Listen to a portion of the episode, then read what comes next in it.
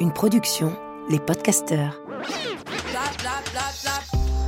Build back better, blah blah blah. Green economy, blah blah blah. Sous les pavés la plage, voilà. Ah Je m'engage.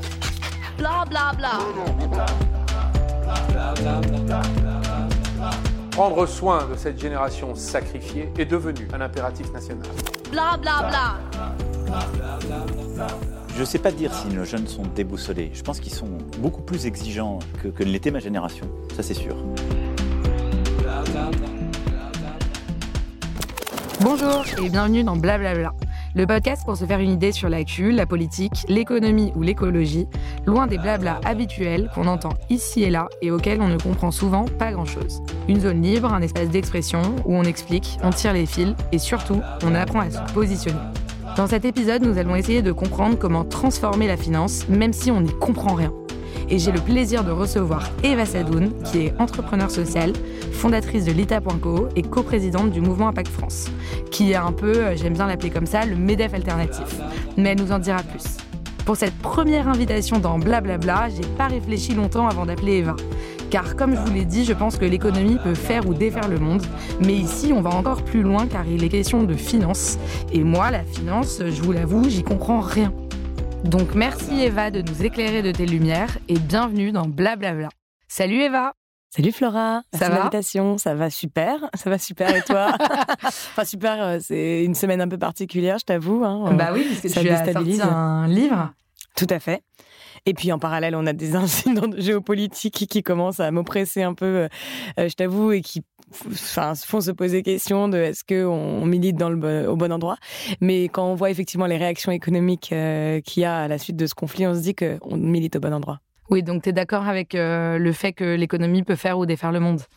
Ah bah complètement, j'ai beaucoup aimé euh, ton pitch parce que on voit qu'aujourd'hui nos réponses elles sont économiques. Je veux dire, on ne peut pas réarmer euh, comme on a armé hier, euh, que les liens, en fait, euh, le, le monde ça a été fait et que les liens, des liens se sont tissés entre les différents pays pour remplacer la guerre, pour remplacer la colonisation, etc. La finance a pris un rôle majeur hein, dans ce dans ce tissage de liens entre les États, euh, qui crée une forme de dépendance, de soumission ou parfois de coopération, et c'est ça qui m'intéresse euh, dans l'économie. Alors justement, avant de te demander euh, de te présenter, de nous raconter comment euh, voilà, tu es arrivé où tu es aujourd'hui, euh, j'ai vraiment une question simple et directe et j'attends de toi une réponse simple. C'est quoi la finance? La finance, c'est- la finance, c'est ce qui choisit ce qui doit exister pour moi. Voilà. Donc euh, c'est l'argent qui définit. qui choisit? La finance, c'est ce qui choisit ce qui doit exister. Donc c'est finalement le l'argent qui décide d'une certaine manière et les circuits qui décident comment euh, on priorise euh, telle ou telle décision, on priorise tel ou tel secteur, on fait tel ou tel choix politique. Donc pour moi, c'est ce qui structure malheureusement le monde aujourd'hui. D'accord. Et donc, encore avant de te présenter, mais on y vient, quand François Hollande, il y a quelques années, disait « mon ennemi, c'est la finance », qu'est-ce que toi, t'as compris dans cette phrase? Bah, je comprends en fait ce qui- ce qu'il a voulu dire parce que la finance c'est un outil mais ça ne l'est plus. Aujourd'hui la finance elle est érigée en idéologie et en fait euh, quand la finance aurait pu être ce qui est la finance que moi je pratique hein, juste un, levier euh, de financement et de choix euh, d'une action qui peut varier. La finance dont parlait François Hollande j'imagine et parfois la finance que j'essaye de combattre c'est une forme de d'idéologie souveraine euh, qui vise à dire que il faut la mise en place d'un libre marché euh, que sur ce, libre marché doit être financé librement par les marchés financiers et que d'une certaine manière c'est ça qui va réguler euh, ce qui doit exister ce qui ne doit pas exister dans l'économie.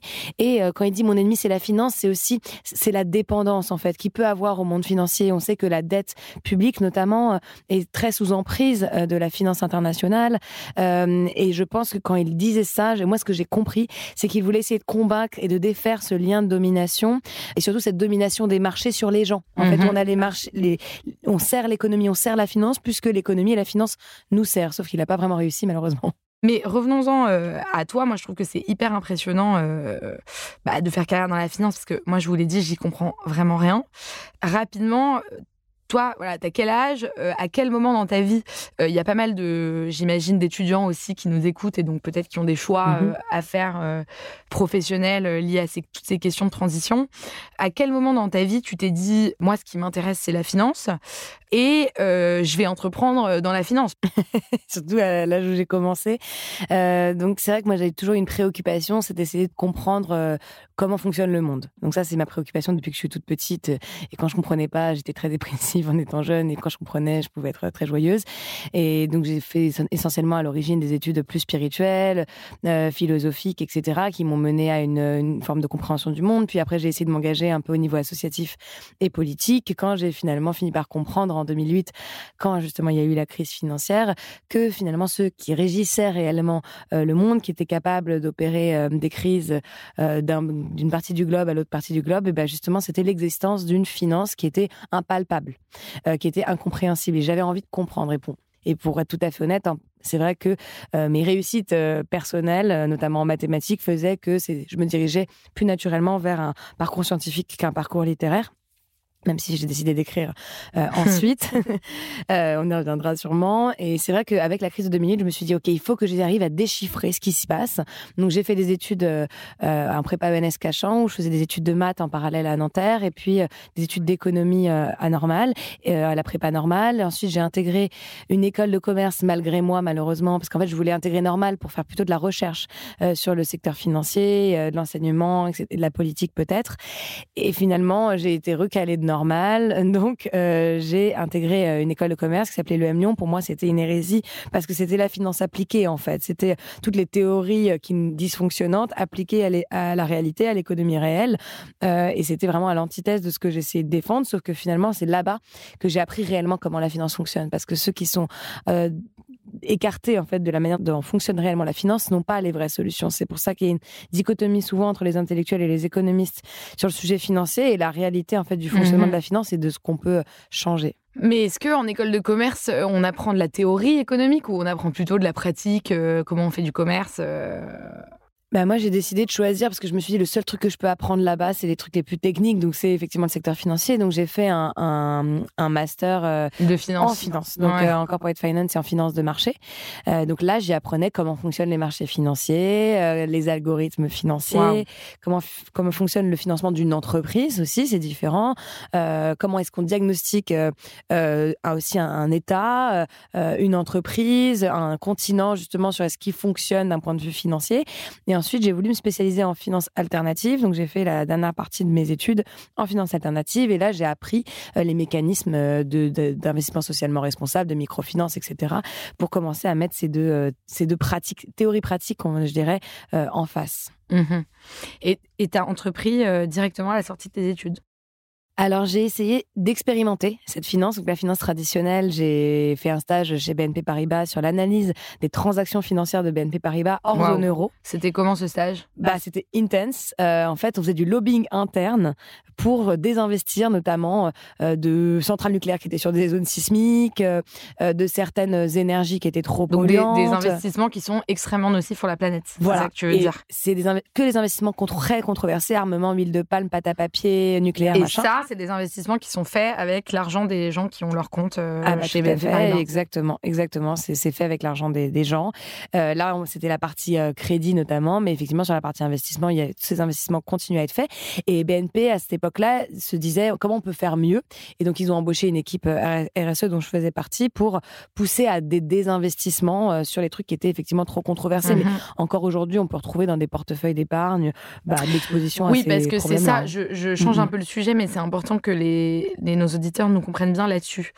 Euh, la finance, ça a l'air d'être un truc hyper hors sol, euh, idéologique au-delà. Enfin, c'est genre le loup de Wall Street, on se sent pas trop concerné. euh, Mhm. ça a l'air assez éloigné dans les représentations. Mais pourtant, le loup de Wall Street, les marchés, voilà, ça fonctionne grâce à l'argent de chacun d'entre nous qui est sur nos comptes en banque. Tout à fait. Alors, a Donc c'est quand même hyper lié avec notre volonté et notre argent. Il y a beaucoup de liens qui peuvent être faits euh, entre les gens et la finance aujourd'hui. Les liens principaux, c'est les produits d'épargne, effectivement. Euh, donc les produits d'épargne, là, ils se distinguent hein, les uns des autres. Euh, D'un côté, on va avoir les livrets, euh, livrets Alors, A. Juste, je qu'on soit super clair, parce que Ouais. comme moi, je suis la plus mauvaise. Si moi, je Ouais. comprends, je pense que tout le monde peut comprendre. On va, je vais être hyper pédagogique, alors, mais donc un produit d'épargne, c'est Ouais. donc moi par exemple j'ai un peu d'argent de côté. Oui. Je, il est sur mon compte en banque et cet Yes. argent-là, la banque en fait en dispose comme comme comme elle veut. Alors, il y a l'argent qui est sur ton compte en banque. Donc là, c'est l'argent qui est en dépôt. Et cet argent-là, il y a effectivement une partie qui est placée en bilan de la banque. Et le bilan, c'est euh, bah, c'est la structure financière de, de, de la banque. Et sur, cette, sur ce bilan-là, la banque va faire des investissements, effectivement, parce qu'elle ne peut pas laisser l'argent comme ça flotter. Voilà. Il doit être placé pour apporter quelque chose, pour répondre. à- Et puis après, il y a une partie d'obligation aussi réglementaire où la banque peut pas tout placer. Mais euh, effectivement, quand vous avez votre compte courant dans une banque, vous êtes exposé naturellement euh, à tous les investissements de la banque euh, dans les secteurs qui sont les plus controversés, à- à- au financement de l'industrie fossile, euh, au financement des États. Donc là, ça peut être plus une, ma- une meilleure manière. Mais sauf que le problème, c'est qu'on n'a pas d'informations. Et quand on Mhm. creuse et on va voir dans les rapports des banques, on a de l'information sectorielle. On ne sait Mhm. pas exactement ce que ça finance. Donc là, il y a le compte courant qui est le truc assez connu, mais l'épargne, c'est la partie où justement on fait le choix euh, D'investir. d'investir ou de placer, de mettre de côté son argent. Le premier produit, c'est le livret A, livret développement durable, hein, euh, qu'on souscrit naturellement. Qu'est-ce que c'est le livret A? Euh, C'est une partie qui est gérée par la banque publique française, donc la Caisse des dépôts. Euh, et dans cette partie qui est gérée par la banque publique, donc euh, à peu près 60% en moyenne des livrets A, euh, l'argent est placé essentiellement dans le logement social, donc à 60%. Le problème, c'est que c'est sur ces 40% restants, là, on a très très très peu de visibilité. On sait que la Caisse des dépôts va, pareil, financer le CAC 40, des obligations souveraines, etc. On ne sait pas vraiment comment elle le finance et pourquoi. Et puis l'autre partie, c'est géré par la banque. Et là, il y a une obligation. Donc c'est réglementé. Pourquoi? Ça s'appelle un livret réglementé parce que c'est l'État qui décide. Donc ça, euh, l'État peut faire bouger hein, l'allocation des, des Mhm. livrets. L'État décide en quoi on va investir et l'État a dit, eh ben avec l'argent restant du livret A, vous devez mettre 80% dans des PME, 10% dans la transition écologique, 5% dans l'économie sociale et solidaire. Donc ça fait que livret A et livret de développement durable, en fait, c'est pareil, c'est la même gestion, il n'y a pas de distinction, en fait, euh, finalement, ce qui est un peu bizarre. Donc l'argent est bien investi. L'argent, il est investi, bien sûr. Non mais il, est bien investi.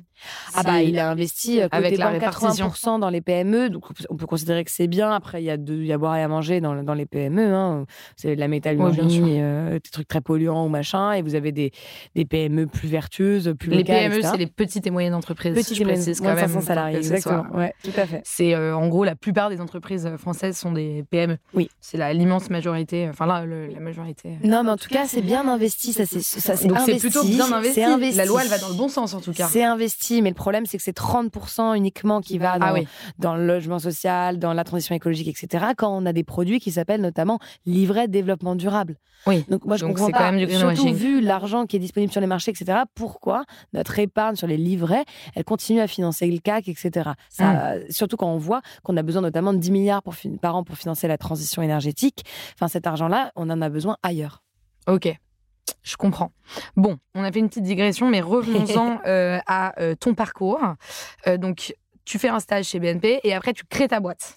Non, après, je vais bosser en Inde pour découvrir justement la finance alternative. Et c'était vraiment le berceau de la finance alternative. Donc, j'ai bossé en microfinance, j'ai bossé dans des hôpitaux, etc. Est-ce que tu Et- peux nous, nous expliquer vite fait euh, ce que c'est la microfinance? Bien sûr. Alors, la microfinance, c'était, c'est un concept qui a été érigé notamment par Mohamed Younous, qui est prix Nobel de la paix euh, au Bangladesh, qui a monté une banque qui s'appelle la Grameen Bank et qui part du principe que l'essentiel du problème capitaliste, c'est que le capitalisme est réservé que à certains. Donc c'était son, son point de vue. Donc il s'est dit comment on peut faire pour que ceux qui n'ont pas accès au capitalisme, donc à l'endettement, etc., à toute la finance, puissent y avoir accès. Donc il a monté la microfinance, où en fait c'est une finance qui est dédiée bah, pour lui aux femmes. Après ça c'est un peu décalé, euh, mais en tout cas c'est des groupes de femmes qui s'organisent pour développer une activité économique euh, très territoriale, quoi, très rurale, notamment euh, bah, acheter des vaches pour produire du lait, pour le distribuer, etc. Il leur fait un prêt. Euh, et derrière, elles peuvent développer du coup cette activité économique. Les taux sont un peu élevés, mais vu qu'on part de rien, c'est du développement économique de base, bah, finalement, c'est un modèle qui est plutôt soutenable. Et moi, ça- je faisais ça dans une boîte euh, à Bangalore, au sud de l'Inde, mais qui le faisait en ligne, c'est-à-dire que c'était des Indiens qui finançaient des micro-prêts Mhm. des autres Indiens dans des zones rurales. Donc ça a créé aussi, au-delà du financement, c'est aussi recréer un lien là où justement en Inde, on sait qu'il y a un, découplage total en fait du lien euh, entre les différentes castes, etc. Donc, euh, c'était de créer des liens et de la solidarité finalement à travers le micro-prêt euh, des, femmes dans les zones rurales. Donc, financer des puits, des voilà, ça redynamisait l'activité économique locale. Et du coup, quand tu es rentrée d'Inde, T'as créé ta boîte. Et là, enfin. Je veux que tu nous racontes ce moment où t'as créé ta boîte. en fait, je suis allée en Chine. c'est là-bas que j'ai commencé à créer ma boîte. Wow. Fait, j'ai vu. Euh, créé ta boîte en Chine. J'ai créé ma boîte en Chine à eh la ben. base.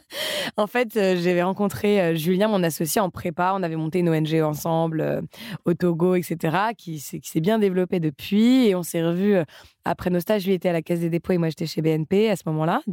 et on s'est revus et on s'est dit, OK, qu'est-ce qu'on peut faire justement pour euh, on est, on est trop libre déjà pour pouvoir euh, réellement travailler dans nos structures et faire bouger la grosse structure.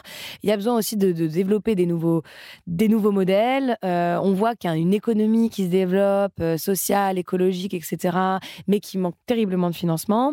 En même temps, on croit à la force du, citoyen et de la foule pour justement être capable de transformer l'économie. Moi, je le voyais dans la banque. Hein. La seule raison pour laquelle la banque a bougé, c'est parce qu'il y a des clients en banque privée, donc qui des clients assez riches qui ont décidé de sortir parce qu'ils ont connu aussi des pressions des ONG, etc. Donc ces structures ne bougent que si euh, derrière il y a une pression. On leur met une pression. Voilà. Donc il y a besoin de aussi développer cette pression et pour ça il faut que les gens soient éduqués. Donc tous ces problèmes réunis, on s'est dit ok, on va euh, on va s'inspirer même du modèle en fait hein, dans lequel j'avais travaillé en Inde, qui était un modèle de microfinance en ligne.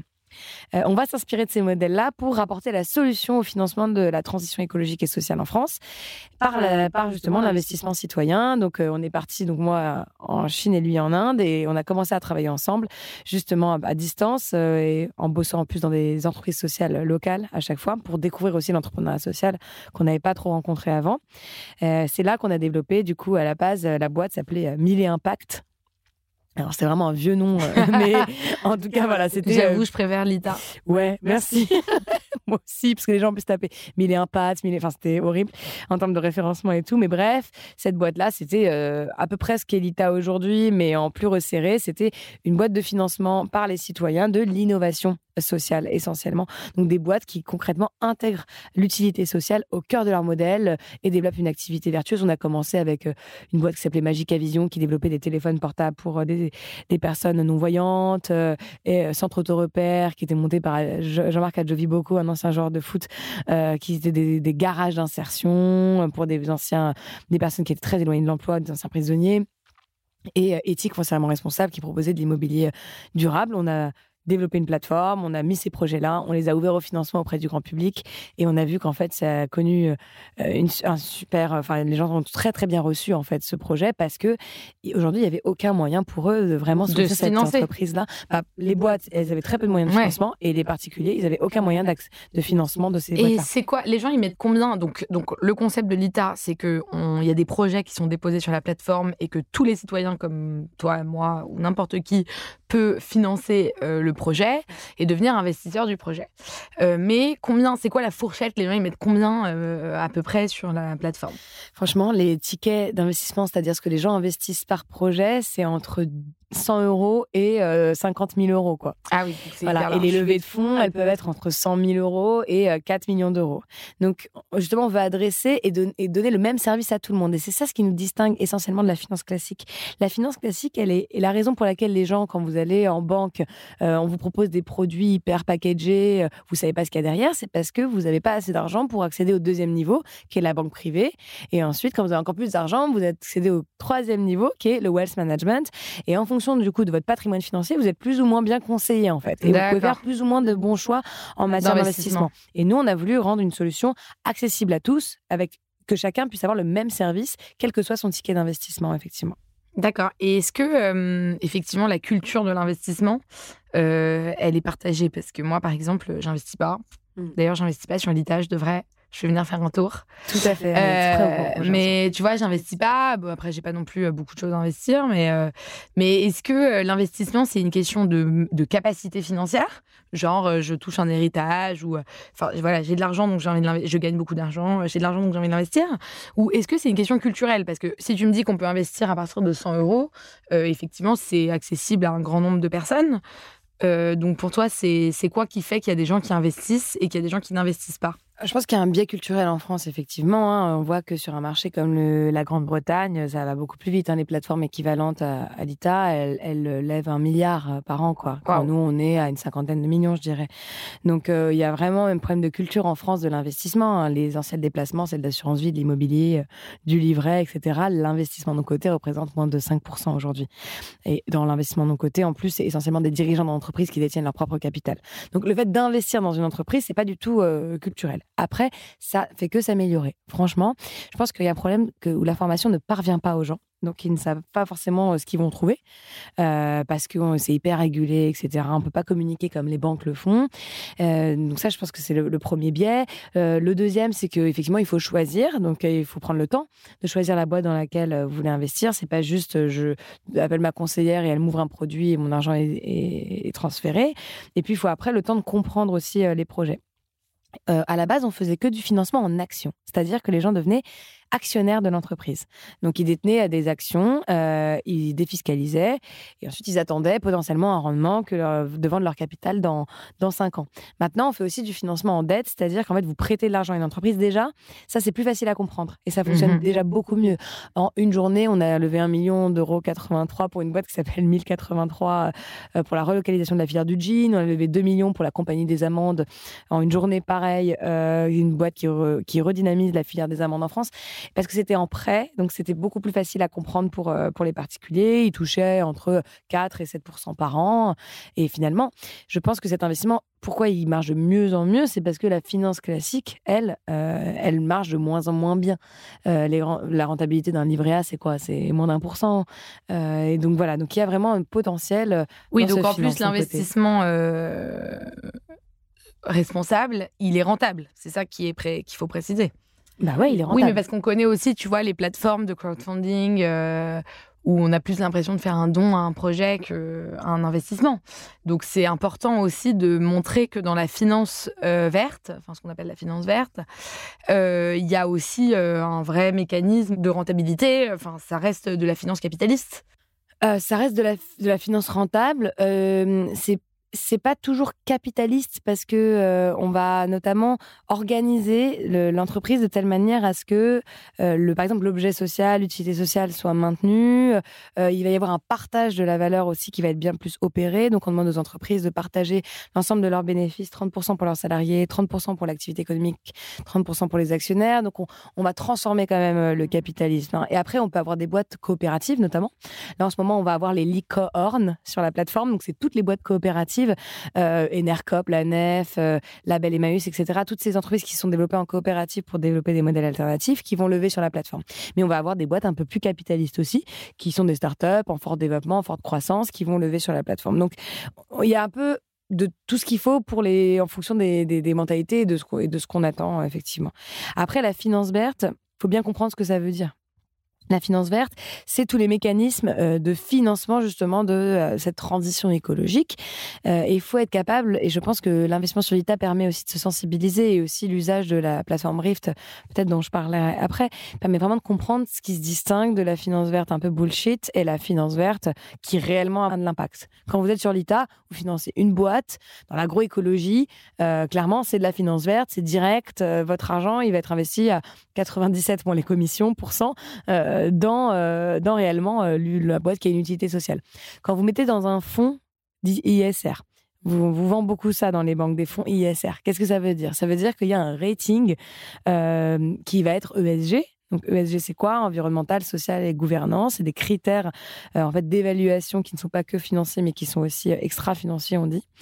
Euh, donc effectivement, il va y avoir ces critères, sauf que malheureusement, c'est des agences à l'autre bout du monde qui qui notent en fait les entreprises, qui fait que notamment une boîte comme Orpea, euh, on a connu On les scandales euh, dont on parle en ce moment, qui est effectivement accusé de maltraitance, de non-respect des droits syndicaux. Tout ça, c'était pas présent dans l'analyse. Dans l'analyse ESG. euh, ESG. Ni Ouais. Ericsson, qui avait un triple A, donc c'est une super notation. euh, MSCI, qui est un acteur justement qui évalue cette information extra-financière, qui avait déjà payé un milliard d'euros à la justice américaine il y a, il y a trois ans pour corruption. Et là, ils ont été réaccusés. Enfin, le DG a a avoué euh, qu'il donnait bien des pots de vin à, à l'État islamique. Mhm. Et pourtant, ça, c'était pas. ça Oui, a pas pourtant, ça, les gens financent Voilà. ça et ils ne savent pas où va euh, vraiment leur argent. Voilà. Donc moi, je prône toujours la vision un peu Warren Buffett qui dit vous investissez dans ce que vous comprenez.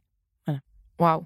Ouais, mais ça, moi par exemple, je comprends rien. Ça, je l'ai Et déjà là, pour dit. l'instant, Mais du coup, je n'investis pas. Voilà. Et utilise Rift, Ok. essaie de comprendre. Ouais, ouais, ouais. et, euh, ok, oui, donc voilà. euh, pour précision, Rift, c'est une, Ouais. euh, une application que vous avez lancée euh, récemment, enfin il y a un an, Ouais, exactement.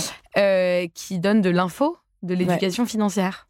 Exactement. Donc en fait, on vous permet de mettre les produits d'épargne que vous avez, livret A, compte courant, assurance vie, etc. Euh, ensuite, de comprendre ce que ces produits d'épargne financent réellement. Donc, euh, quelle entreprise, quel secteur d'activité, euh, qui gère vraiment votre argent, parce qu'il y a toujours plein d'intermédiations, etc. Et ensuite, on vous permet de mesurer les impacts de votre argent, justement, sur l'environnement, Mhm, sur la mhm. biodiversité, etc. Donc, en fait, nous, on analyse eh ben, les sous-jacents, c'est-à-dire une assurance vie, derrière, ça va financer des boîtes, on va dire Total, euh, Nestlé, machin. Eh ben, nous, on fait de l'évaluation de l'empreinte carbone, de l'impact sur la biodiversité de ces entreprises. On recompose tout ça et on vous donne l'information. Et donc effectivement, euh, la finance, c'est le pouvoir, parce que si plus personne ne finance, si tout le monde utilise Rift Ouais. dans le monde entier, imaginons, Mm. que tout le monde sait quand ça va à des... à- que le- quand ça va vers des endroits qui sont nuisibles, qui, sont, euh, qui ont une empreinte euh, environnementale ou sociale qui est négative, et que tout le monde arrête, alors on n'a plus de quoi financer ce qui détruit la planète. Eh ben non, parce que sur Rift, on montre aussi qu'il y a des produits qui sont alignés, disons avec Ouais. un scénario 1,5 degré, qui Mais donc c'est le plus grand pouvoir euh, d'un citoyen Ah oui, que de contrôler son sûr. épargne, que de contrôler son, ses investissements. C'est un énorme pouvoir. Aujourd'hui, euh, l'essentiel de l'actionnariat euh, de, des, des banques, des sociétés d'investissement, etc., c'est à 87% des fonds de pension. Donc ça veut dire qu'effectivement, c'est l'épargne retraite, c'est tout ce qui... Donc l'assurance vie en France, la capitalisation, et aux États-Unis, c'est c'est les, les fonds de pension, c'est la retraite des gens. Donc en fait, effectivement, il y a... C'est surintermédié, mais derrière, in fine, c'est nous. Donc Mmh. on a effectivement un pouvoir énorme de pression. Donc le vrai problème, c'est toute l'intermédiation qu'il y a entre nous et la destination finale de notre argent. Et ça, c'est le. euh, je- mon ennemi, c'est la finance de Hollande, je pense. Ouais. C'est-à-dire que c'est ce système. Et ça, c'est un peu ton life goal aussi. Exactement. Moi, c'est pour ça que je travaille. C'est un, voilà, c'est pour ça que je travaille. C'est mon purpose. c'est le. Je pense que quand j'ai lu euh, Nous fils d'Eichmann de Gunther Anders, qui est une lettre que Gunther Dont Anders tu parles dans écrit, ton livre. dont je parle dans mon livre, qui est une lettre de Gunther Anders qu'il écrit au fils de Eichmann, qui était euh, euh, celui qui a investigué euh, et qui a organisé hein, l'ensemble euh, de- du, du processus euh, de, de l'Holocauste. Euh, il lui écrit un- une lettre en fait dans laquelle il dit que euh, Eichmann a créé un système qui faisait exister le monstrueux parce que il a développé une chaîne de valeur qui était tellement surintermédiée, opaque, etc., que c'était impossible en fait de mesurer réellement les impacts et ça déresponsabilise les gens. Et lui, il fait le parallèle dans la lettre avec l'industrie nucléaire et moi, je fais le parallèle dans le livre avec euh, le secteur de la finance. Voilà. Ouais, et d'ailleurs, euh, en RSE, euh, donc la responsabilité sociale des entreprises, c'est aussi souvent le problème. C'est qu'en fait, avant même de se demander qu'est-ce qui a un impact négatif ou positif, la problématique des entreprises, c'est de voir la traçabilité. C'est de voir, euh, en fait, dans le produit qu'elles vendent, euh, bah, où est-ce que tout a été produit, euh, sur quel, dans quel pays, à quelles conditions. Et rien que ça, c'est déjà un challenge pour les responsables RSE qui est énorme. Et il y a encore plein de boîtes qui sont incapables de recréer les chaînes précisément. Et c'est ça qui ajoute beaucoup de complexité au monde. Et euh, on le voit souvent dans blablabla. C'est dans la complexité euh, du monde qu'on a façonné euh, que réside aussi le monstrueux, comme tu disais. oui, Que réside aussi bah, de l'opacité et donc forcément de l'illisibilité pour les gens et aussi, enfin, ça a des conséquences euh, sociales et énormes. Donc le thème de ce podcast, c'est de se demander euh, comment la finance peut changer le monde Mhm. même si on n'y comprend rien. Ça, c'est la... Et du coup, je voulais savoir, euh, dans ton livre, tu dis un truc qui m'a interpellée, qui est que le secteur financier mondial, euh, il pèse plus que le PIB mondial. Mhm. Alors, qu'est-ce que ça signifie? Euh, donc le PIB, hein, c'est le produit intérieur brut, c'est en gros la, la richesse des États. Mhm.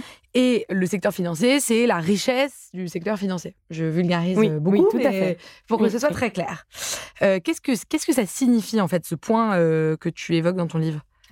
Alors le PIB, effectivement, c'est l'additionnalité des flux de transactions euh, à la- auxquels on soustrait la consommation intermédiaire. Donc en fait, ça veut dire que c'est... Non, mais pour être très précis, pardon, mais pour être très précise, pourquoi je dis ça? C'est parce que en fait, malheureusement, aujourd'hui, c'est c'est c'est présenté comme un indicateur de richesse, alors que c'est pas un indicateur de richesse.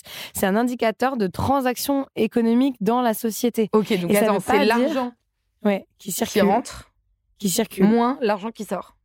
Exactement. On va, c'est, c'est une bonne manière de voir les choses.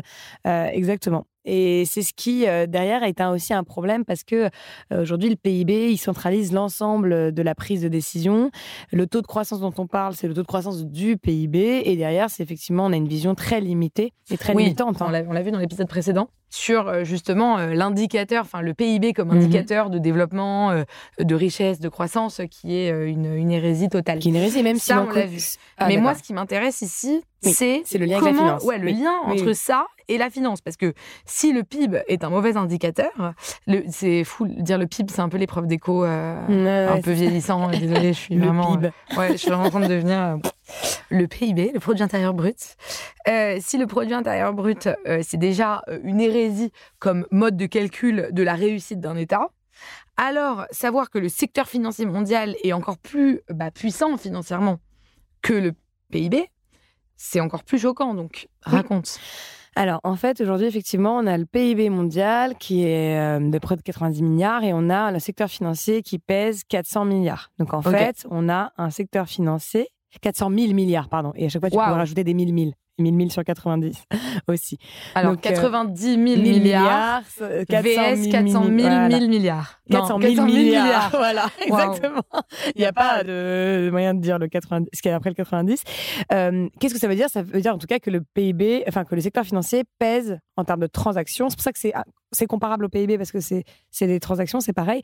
Pèse quatre fois euh, le PIB. Le secteur financier pèse quatre fois le PIB. Donc euh, ça veut dire que le secteur financier ne n'investit dans l'économie que à un quart. Et qu'est-ce qui se passe avec les trois quarts? Mhm. Qu'est-ce que- pourquoi est-ce qu'ils ne contribuent pas?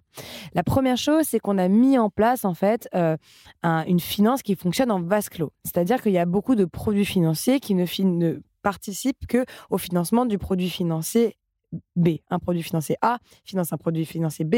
Mais donc tout ça, c'est hyper éloigné euh, de la vraie vie. Ah bah oui, bah ça c'est ce qu'on appelle les produits structurés, etc. Et tout ça, c'est très éloigné. c'est de la hyper ça- théorique comme truc. Enfin, Eh c'est bah oui. c'est pas du tout palpable. tu Bah vois. oui, mais il y a beaucoup de fonds d'investissement présents dans des contrats d'assurance vie, disons, ou euh, de Qui font ça. Euh, En fait, qui c'est font comme ça. un jeu vidéo de la finance. voilà, c'est une ça spécule. Ouais, voilà, Ouais. ça spécule, ça envoie de l'argent et tout, mais on sait pas trop. euh, Voilà, effectivement. Et en fait, ça, c'est le problème, c'est qu'on a mis en place toute une structure financière pour répondre à- au problème d'augmentation de la croissance. Dans la fin des années 80, avec les chocs pétroliers, l'économie, elle fournissait plus de croissance.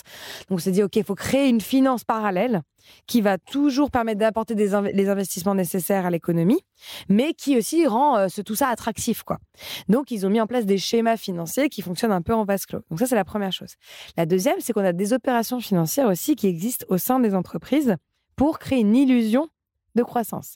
Par exemple, quand vous avez le- un cours de bourse qui augmente, vous vous dites génial, c'est-à-dire que l'entreprise elle surperforme en ce moment. Pas du tout. En fait, aujourd'hui, l'information boursière, elle est complètement déconnectée de l'information de l'entreprise. Et euh, l'information boursière, elle dépend des informations que vous envoyez sur le marché. Donc, par exemple, s'il y a des dividendes qui sont versés, c'est une super information pour le marché. Le cours de bourse, il augmente, la valeur de l'entreprise augmente. Mais les dividendes, elles viennent pas que de l'activité économique. Elles viennent essentiellement aujourd'hui, et à plus de 40%, euh, à des, par des opérations de buyback. Ça veut dire quoi? C'est du rachat d'actions. Ça veut dire que l'entreprise va racheter ses propres actions pour, du coup, euh, euh, diminuer le nombre Elle va les d'actions. racheter aux actionnaires. Elle va les racheter aux actionnaires. Ça va diminuer le nombre d'actions présentes sur le marché et ça va augmenter la valeur de l'action. Si vous n'avez pas tout compris, c'est pas grave. Tout cas, non, mais donc, en gros, ce que ça veut dire, c'est que c'est une petite magouille.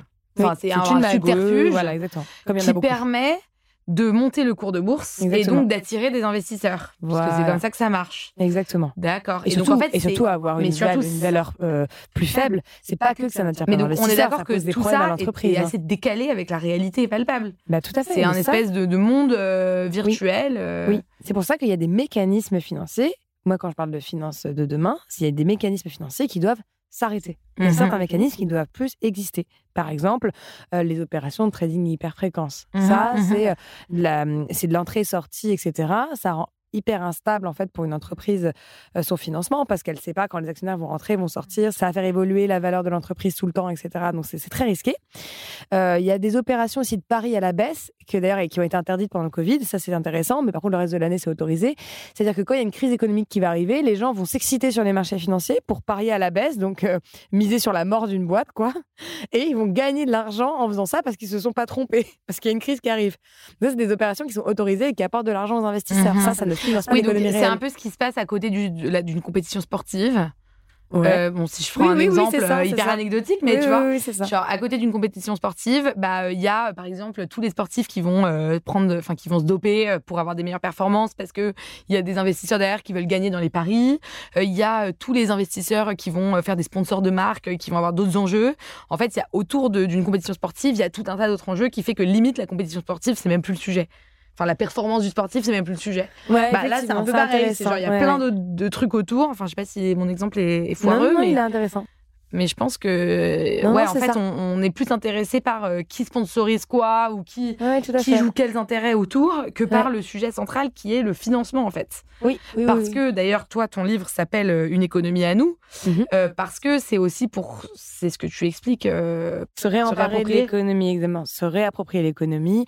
Et ça, ça passe par tout plein de choses. Ça passe effectivement par le secteur financier parce que, je veux dire, à un moment, on peut pas demander aux gens d'être capables de changer le monde quand on sait que les décisions sont prises par une minorité d'actionnaires qui détiennent l'essentiel du capital, quand les, quand les, les, les c'est des asset managers, donc c'est des gestionnaires en fait qui vont prendre les décisions pour les gens, Mhm. etc. Donc moi j'appelle effectivement les gens à se réapproprier l'économie partout où elle est, quoi. Quand ils sont salariés d'une entreprise, quand ils ont un produit d'épargne, quand ils travaillent à un niveau, quand ils parlent sur Twitter, euh, quand ils, enfin voilà.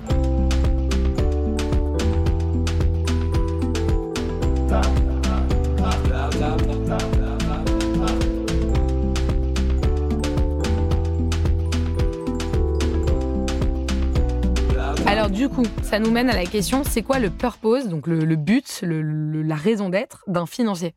Enfin, ça devrait être quoi? Je te dis pas c'est quoi dans, dans la vraie vie. Je- Ça devrait être quoi? Quand tu, quand, tu, quand tu décides, de, voilà, t'es étudiant, tu veux faire une carrière en finance, ou alors t'as un poste en finance quel qu'il soit, c'est quoi ton, ça devrait être quoi ta raison d'être? Ta raison d'être, ce serait de participer réellement au financement de l'emploi, euh, de la création d'activités, de la prospérité euh, euh, d'un État, d'une entreprise, etc. Voilà, moi pour moi ça devrait être juste ça. Ok, ça doit être de financer l'économie.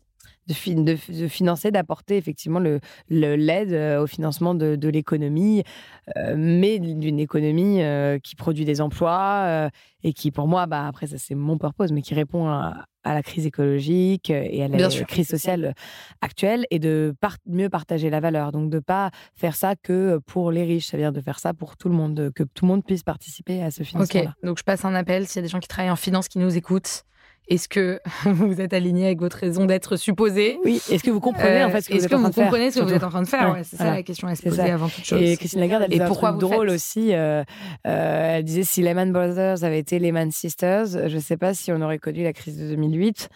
Euh, et ça, c'est- un, un peu anecdotique, mais ça l'est pas tant que ça. C'est que je pense qu'il y a aussi une, une volonté. Enfin, vous retrouverez pas, excusez-moi, l'adrénaline que vous connaissez dans les salles de marché au- euh, avec la finance responsable. Genre, ah, il faut lâcher Voilà. l'affaire avec cette pseudo-adrénaline qui n'est pas, euh, ne permet pas de faire des choix conscients, quoi. Si vous voulez, 2% des levées de fonds sont faites par des femmes aujourd'hui dans le milieu, dans le milieu des startups.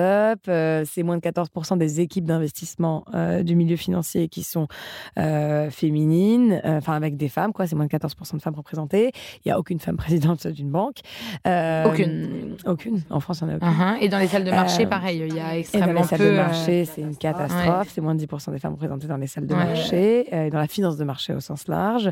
Et après, en plus, la parole des femmes n'est pas Est-ce écoutée. que de notre vivant, euh, on va changer de système et comment on va faire? Bah, si effectivement il y a une intentionnalité de, changer de système, on peut changer le système. Enfin, c'est ce que j'essaie de montrer dans le livre. hein. C'est que à, à la tête euh, des banques, à la tête de l'État, à la tête de l'Europe, euh, à la tête des entreprises, etc. On a les clés. On a l'impression que le, capitalisme financier, c'est un truc qui a genre euh, 200 ans, alors que pas du tout. C'est un truc qui progresse de plus en plus et qui a même pas 40 ans. Donc euh, ce système, il peut être régulé, il peut re être changé. Les règles du jeu, elles peuvent changer. Euh, on voit, euh, par exemple, dans le droit, à quel point il y a plein de choses qu'on peut faire. Le droit, il organise le système tel qu'il fonctionne aujourd'hui. Je pense que ça, il faut le changer. Il y a des acteurs qu'on appelle les gendarmes du secteur financier. C'est l'AMF et la CPR. Ces acteurs-là, ils pourraient complètement.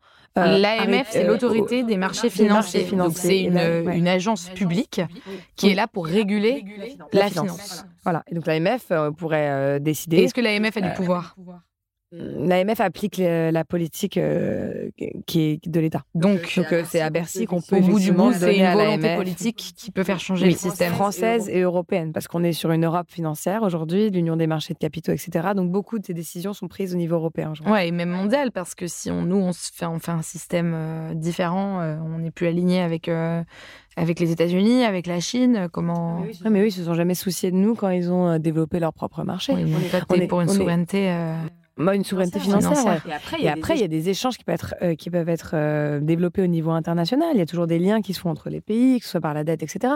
Mais nos marchés, à nous, ils peuvent, par exemple, évaluer d'autres critères plutôt que les, les mêmes critères. On peut décider de conditionner la fiscalité euh, euh, à, des, à, des, à des impacts socio-écologiques. On peut décider de rediriger les marchés publics, ces 200 milliards quand même, vers des entreprises les plus vertueuses.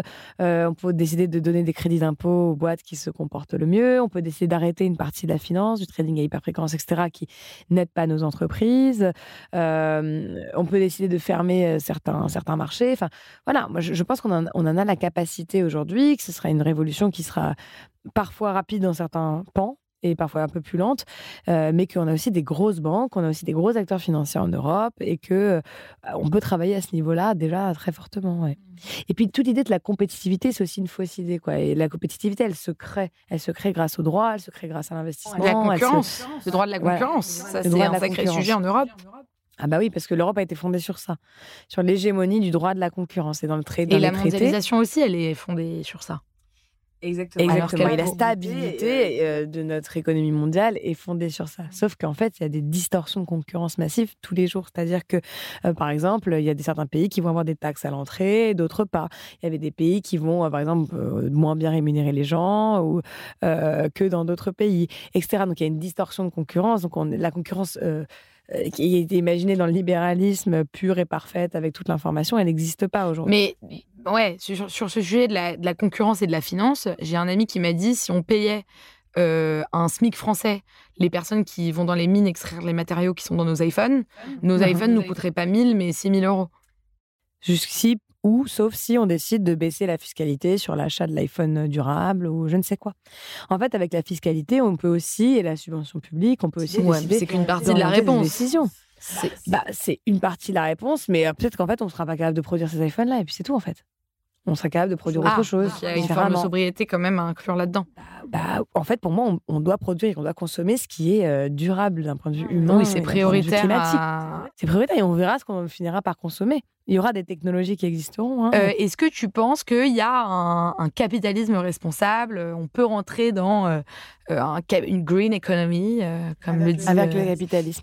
Non, je pense que le, le mode de faire du capitalisme actuel, une thèse économique, un principe économique euh, ressemble à ce à quoi il ressemble euh, à l'instant T. Moi, je peux pas m'imaginer, euh, enfin, je peux pas repartir au capitalisme des années 50. C'est pas, pas possible pour me dire, bah, à partir de ça, on peut quand même reconstruire. Non, le capitalisme il est financier, il existe de cette manière aujourd'hui, avec une énorme partie euh, de, notre économie qui est effectivement sur des marchés financiers qui euh, qui perturbe complètement cette économie, avec effectivement une centralisation de la décision économique dans les mains de quelques actionnaires, avec une recherche infinie de- d'accumulation de, capital, etc., et non pas de, de prospérité économique. Donc toutes ces valeurs-là, euh, moi je pense qu'elles ne servent pas l'économie aujourd'hui, et que justement les valeurs euh, à remettre au niveau, c'est plus la coopération, le partage, euh, la mesure de- des impacts réels, etc. Et que sur cette base-là, on peut reconstruire effectivement une nouvelle forme d'économie. Moi, je, pense que je suis, je suis au fond euh, anti, anticapitaliste dans la forme, dans sa forme actuelle. Et donc, j'arrive plus à avoir des débats, à savoir si, euh, si en fait il y a une nouvelle forme de capitalisme qui. Mais tu vois, aujourd'hui, on a un problème dans nos sociétés, c'est qu'on a croissance, décroissance, et au milieu, on ne sait pas ce qui Ah. se passe, tu vois. oui, Toi, ça, il est où Il est où ton chemin, enfin, tu vois un problème. C'est-à-dire que moi, mon chemin, c'est euh, de mesurer réellement en fait la, la prospérité euh, d'un État, euh, la santé d'un État, euh, la santé des personnes, euh, la- la- la- le niveau de, de coopération qui nous permet d'arriver à euh, une forme d'harmonie globale euh, dans la société. Je, J'aime beaucoup euh, ce que dit Adam Smith dans la théorie des sentiments moraux, justement sur le fait que, bah, à des échelles micro, oui, la main invisible, oui, machin, effectivement, Ouais, parce bien que sûr. parce que de toi moi, on est ensemble, on essaye de, d'être le plus efficace, etc. Et ça va nous mener effectivement à une forme de d'harmonie, d'intérêt général si on essaie d'être le plus efficace euh, à une petite échelle, etc. Les uns par rapport aux autres, etc. On va faire plein de choses. Ça, c'est ça, c'est vrai. Mais par contre, à l'échelle internationale, pour lui, ça ne fonctionne pas. Ce qui fonctionne, c'est la coopération, l'empathie, la capacité de comprendre ce dont ont besoin euh, l'ensemble des personnes sur le territoire, à l'échelle internationale, etc. Euh, et donc, il valorise beaucoup plus la coopération et l'empathie que justement. euh, Oui, et d'ailleurs, on a, on très mal lu euh, Adam Adam Smith. Bah oui, oui. Puisque euh, si on a fait un bac ES, euh, ou maintenant on n'appelle plus ça comme ça, mais encore, je fais encore la vieille prof d'éco. Euh, non, mais tu vois, si on a fait un peu d'études économiques d'une manière ou d'une autre, on a appris la main invisible, c'est cette espèce de, de truc magique qui régule le qui autorégule le système tout seul, ouais. sans avoir besoin de régulation. Mais en fait, voilà, ça c'est une toute petite partie des théories d'Adam Smith. Or, si Exactement. aujourd'hui on parle d'Adam Smith à n'importe quel patron, on lui dit c'est quoi Adam Smith? Il nous répond la main invisible. J'en suis Bah oui, bien sûr. Donc Ah c'est oui. quand même une, On a fait un une- choix. une, une mauvaise interprétation euh, de sa pensée. Ah oui, bah, on a fait un choix délibéré euh, pour utiliser ce modèle euh, pour servir les intérêts du capitalisme, quoi. Enfin, on n'avait pas tant intérêt à ce que voilà. Et comme on a fait le choix délibéré de dire que euh, l'histoire économique a été construite par les hommes, alors que c'est faux. Et ça, je le montre euh, dans le livre aussi. Enfin, en fait, tout, tout ce- notre héritage économique, il est fait euh, de choix. Donc, il faut aussi se dire que voilà, on est on est capable de, de faire bouger les choses. Et moi, je pense que le modèle que je propose, il est extrêmement radical. C'est juste que j'ai pas besoin de m'inscrire dans d'une pensée de la déconstruction, de la destruction ou, ou je ne sais quoi. Tu vois, moi, je pense que justement aujourd'hui, on, on, on en crève de ce truc de devoir choisir la bonne idéologie, de tout se mettre derrière, comme s'il y avait un, un, système unique qui était capable de tout réguler. Enfin, euh, moi, ça, j'y crois pas. Par contre, je pense qu'effectivement, c'est la mise en place d'un- d'une nouvelle richesse, d'une nouvelle forme de réussite qui sera capable de transformer euh, le système. Euh, la mise en place de ces nouveaux indicateurs euh, et le fait de penser qu'effectivement certaines valeurs valent mieux que d'autres et qu'elles doivent orienter l'ensemble de nos, de nos choix. Voilà. Écoute, on arrive à la fin de, de cette émission euh, qui m'a appris euh, plein de trucs. Merci pour tes, tes lumières. Euh, si vous voulez aller plus loin et que vous voulez tiens, faire un bon investissement, pour 12 euros, vous pouvez vous procurer Une économie à nous, le livre de Eva Sadoun qui est aux éditions euh, Actes Sud. Il est hyper intéressant et vraiment, je pense que on a eu le temps euh, seulement de enfin voilà, de, de défleurer euh, tous les sujets que, dont tu parles dans ce livre.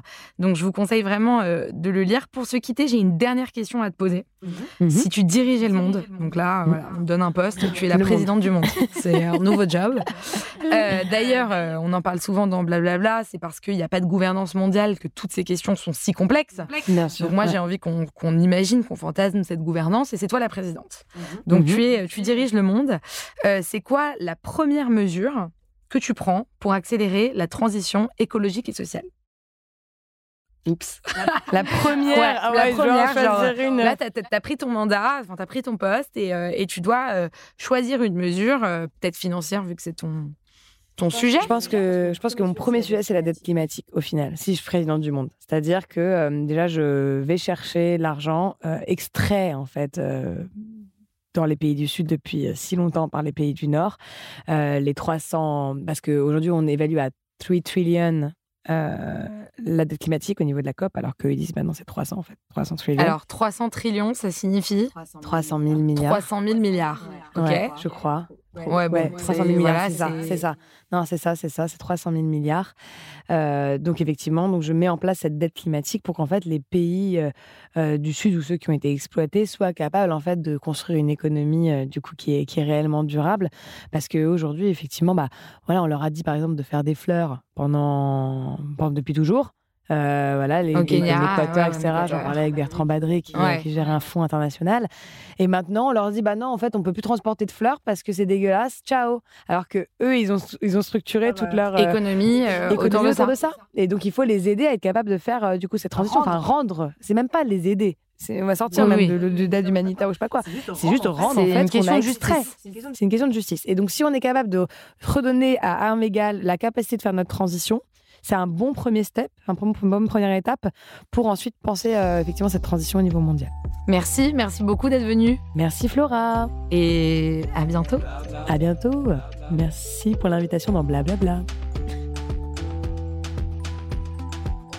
J'ai pas, j'ai pas de chute. j'avais préparé une intro, mais j'avais pas préparé de chute.